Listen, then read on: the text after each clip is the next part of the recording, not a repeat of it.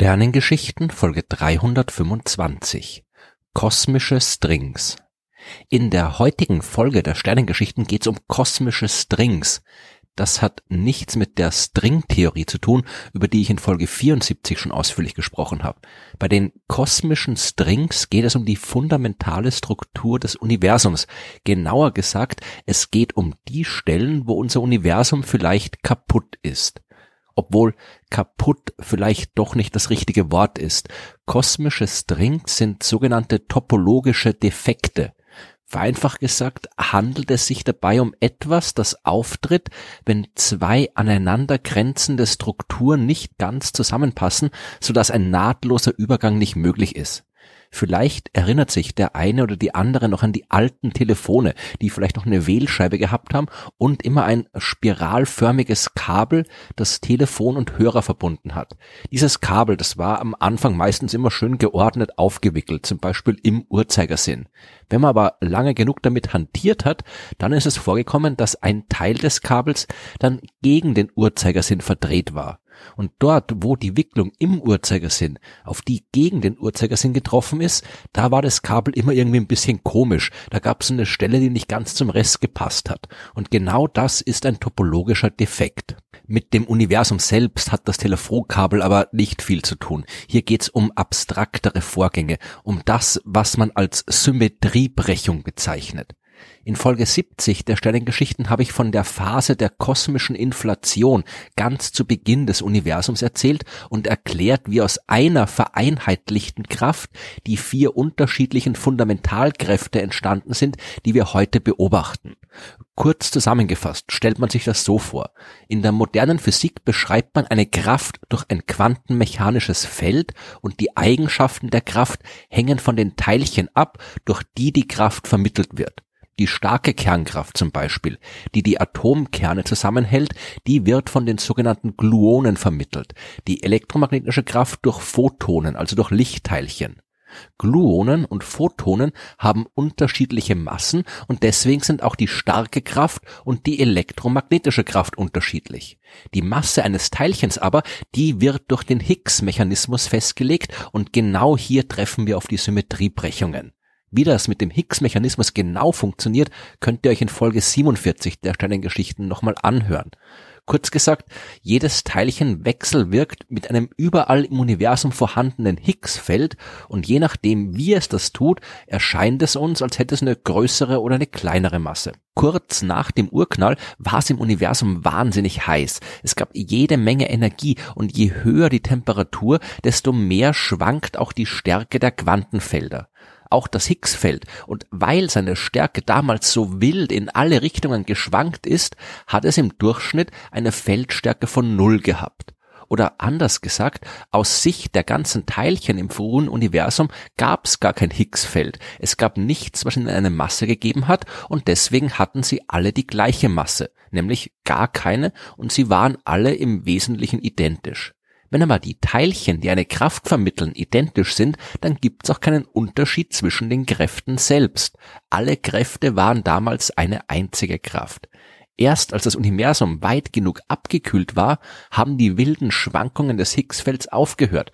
Es hat einen bestimmten Wert angenommen, der jetzt nicht mehr Null war, oder anders gesagt, die Symmetrie, die durch das effektiv nicht vorhandene Higgsfeld geherrscht hat, ist durch die Abkühlung des Universums gebrochen worden.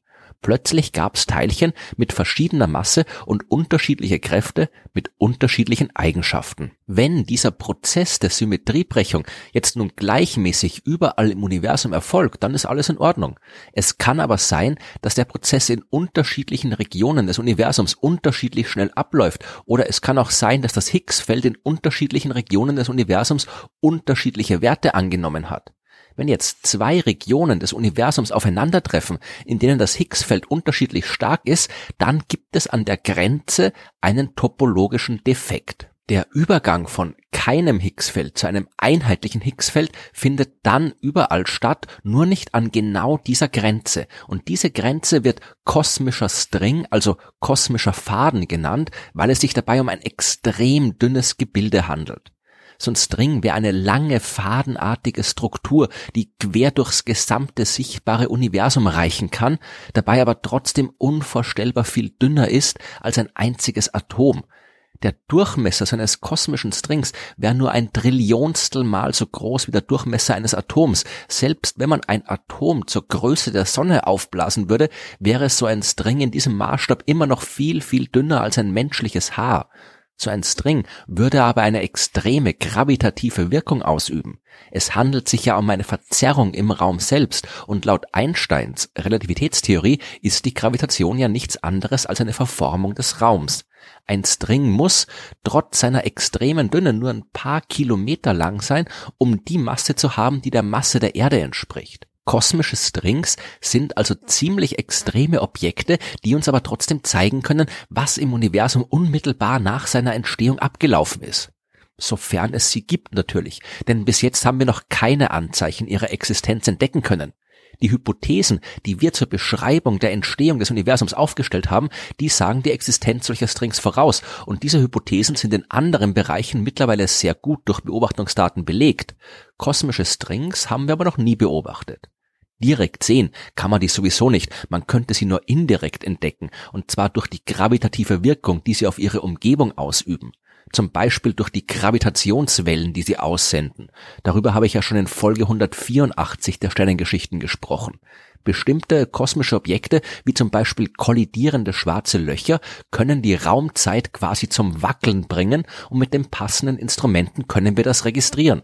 Das ist zum ersten Mal im Jahr 2015 gelungen und seitdem beobachten wir fast schon regelmäßig, wie im fernen Universum schwarze Löcher kollidieren und Gravitationswellen durch den Kosmos schicken. Auch bestimmte Arten kosmischer Strings können solche Gravitationswellen erzeugen und im Prinzip können wir die auch mit unseren Detektoren beobachten oder mit den Detektoren, die wir in Zukunft noch bauen werden. Bis jetzt ist das allerdings noch nicht gelungen. Eine weitere Möglichkeit, sie zu finden, wäre der Gravitationslinseneffekt. Lichtstrahlen folgen ja der Krümmung des Raums auf ihrem Weg durchs Universums und wenn große Massen den Raum entsprechend verformen, können sie den Weg des Lichts so beeinflussen, wie es auch eine optische Linse aus Glas tut.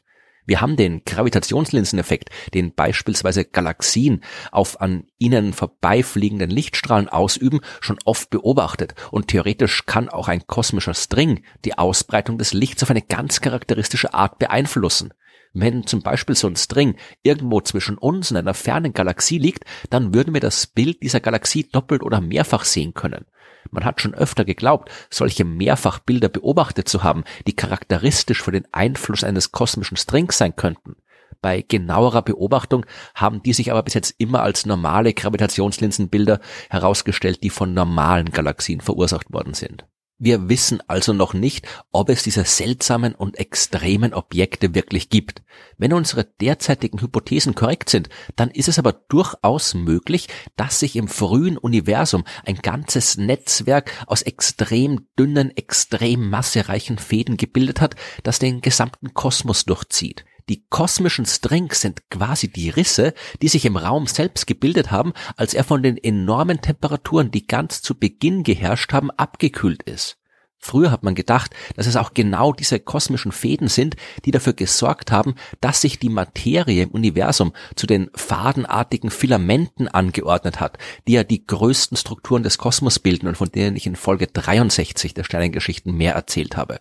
Irgendwas muss ja dafür gesorgt haben, dass sich die ursprünglich gleichmäßig im Universum verteilte Materie ein bisschen zusammengeklumpt hat. Denn nur so können Sterne und Galaxien entstehen, Galaxienhaufen und Haufen von Galaxienhaufen. Mittlerweile ist man aber eher davon überzeugt, dass diese ersten Klumpen durch rein zufällige Fluktuationen entstanden sind, als das Universum selbst noch kleiner als ein Atom war und den typischen Schwankungen der quantenmechanischen Gesetze unterworfen war. Wenn, dann haben die kosmischen Strings nur einen kleinen Teil dazu beigetragen, die heute sichtbaren Strukturen im Universum zu schaffen. Es kann aber auch genauso gut sein, dass es die kosmischen Strings gar nicht gibt. Das frühe Universum zu erforschen ist mehr als nur schwierig. Immerhin geht es hier um Vorgänge, die sich in Bruchteilen einer Sekunde und vor fast 14 Milliarden Jahren abgespielt haben. Es handelt sich um Prozesse, die wir in Experimenten nicht direkt nachvollziehen können, um Zustände, bei denen Temperaturen und Bedingungen geherrscht haben, die wir uns nicht vorstellen können. Alles, was uns bleibt, ist der Versuch zu verstehen, wie sich all das, was wir denken, das damals passiert ist, auf das heutige Universum ausgewirkt hat und dann zu schauen, ob es zu dem passt, was wir tatsächlich beobachten können. Wenn es kosmische Strings gibt, wird uns irgendwann ein Weg einfallen, wie wir sie auch nachweisen können. Und gleichzeitig werden wir versuchen, auch die Entstehung des Kosmos selbst besser zu verstehen, um noch bessere Vorhersagen machen zu können. Es ist schon erstaunlich genug, dass wir überhaupt in der Lage sind, irgendwas über diese längst vergangene Zeit herauszufinden. Noch viel erstaunlicher wäre es, wenn wir irgendwann konkrete Überbleibsel aus der Entstehungszeit des Kosmos finden. Egal, ob es sich um kosmische Strings handelt oder etwas ganz anderes, das wir uns heute noch gar nicht vorstellen können.